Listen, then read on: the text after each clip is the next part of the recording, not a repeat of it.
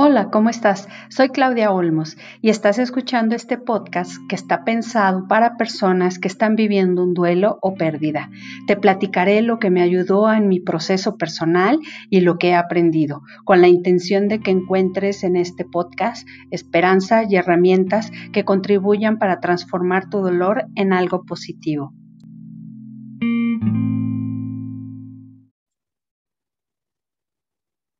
Hola, un gusto saludarles nuevamente. Mi nombre es Claudia Olmos y estoy aquí el día de hoy para hablar de otro tema de tanatología.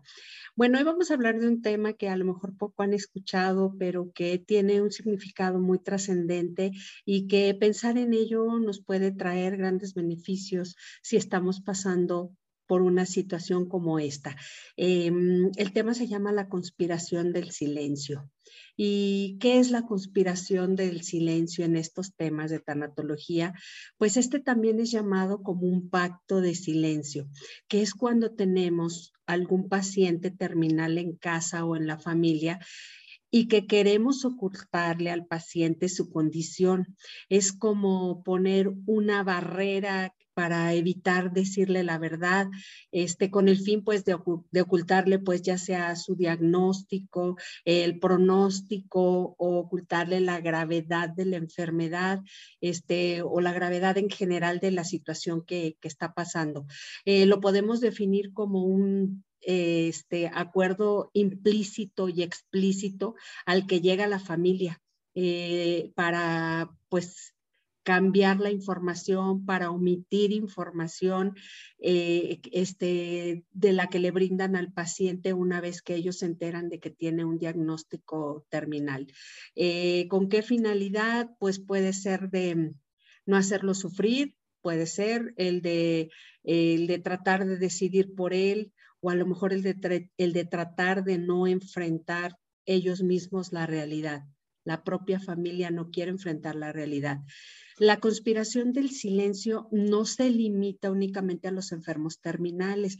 Muchas veces en el caso de la muerte de una persona, eh, por ejemplo, ocultarle a una persona mayor o la tercera edad que alguno de sus hijos ha muerto o tal vez ocultarle a, un niño que alguno de los padres murió o un ser querido cercano del niño murió, como pueden ser pues los abuelos, un hermanito, este, mm, eh, algún familiar que sea importante para él.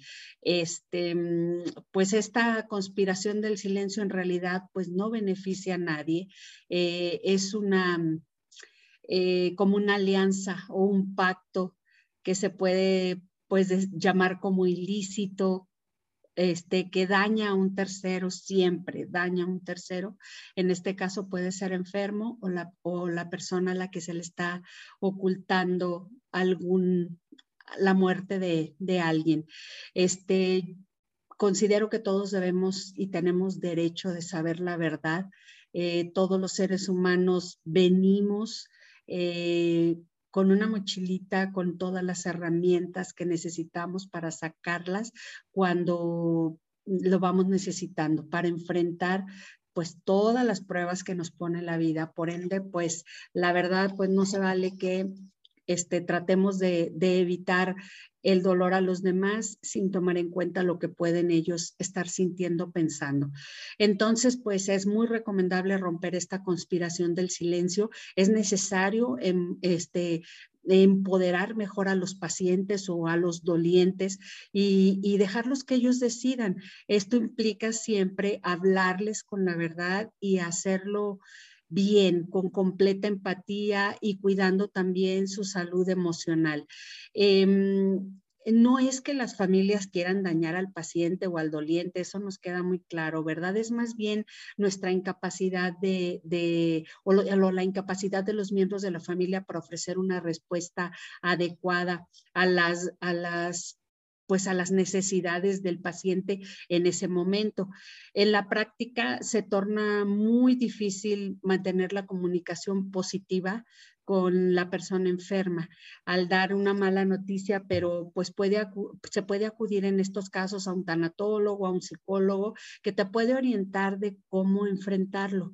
Usualmente los médicos son los que informan al paciente de su diagnóstico terminal y, también en algunos de los casos esto sí es recomendable para que el, el médico pueda responder todas las preguntas que puedan surgir eh, ante la condición que está en puerta para este paciente. ¿Y cómo afecta a la familia tener un enfermo terminal en casa? Pues afecta en todo. Cuando nos enteramos, pues, eh, de este diagnóstico, pues normalmente se da una crisis en la familia.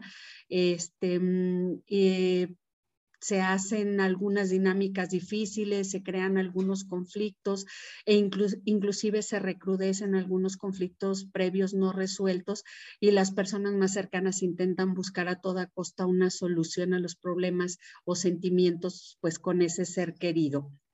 Este, la recomendación pues es acudir a los cuidados paliativos. Eh, los cuidados paliativos son pues para mejorar la calidad de vida de los pacientes que tienen una enfermedad grave o que pone o que está su vida en peligro. Los cuidados paliativos atienden a la persona en su totalidad, no solo no solo atacan pues la enfermedad.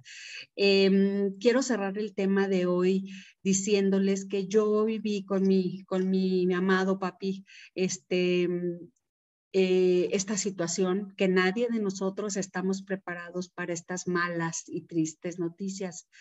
Pero lo recomendable es siempre, siempre aplicar la regla del amor, eh, apoyarnos en un profesional y estar muy conscientes que un enfermo terminal sabe que se va a morir. Entonces no vale la pena ocultarle nada.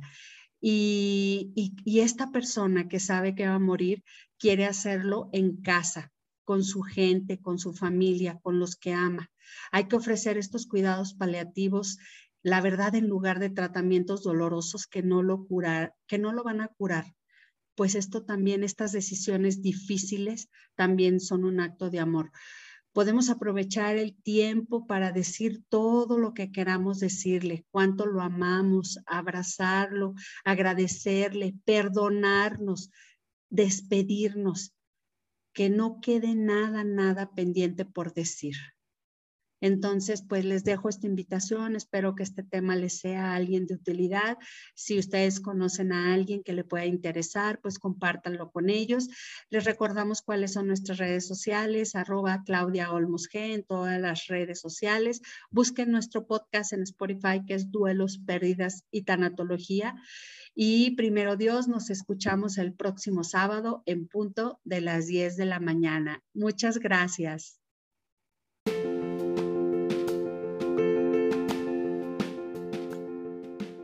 Esta sesión terminó. Ahora es tiempo de tomar acción. Recuerda compartir este podcast a quien pueda necesitarlo. Y por favor, suscríbete.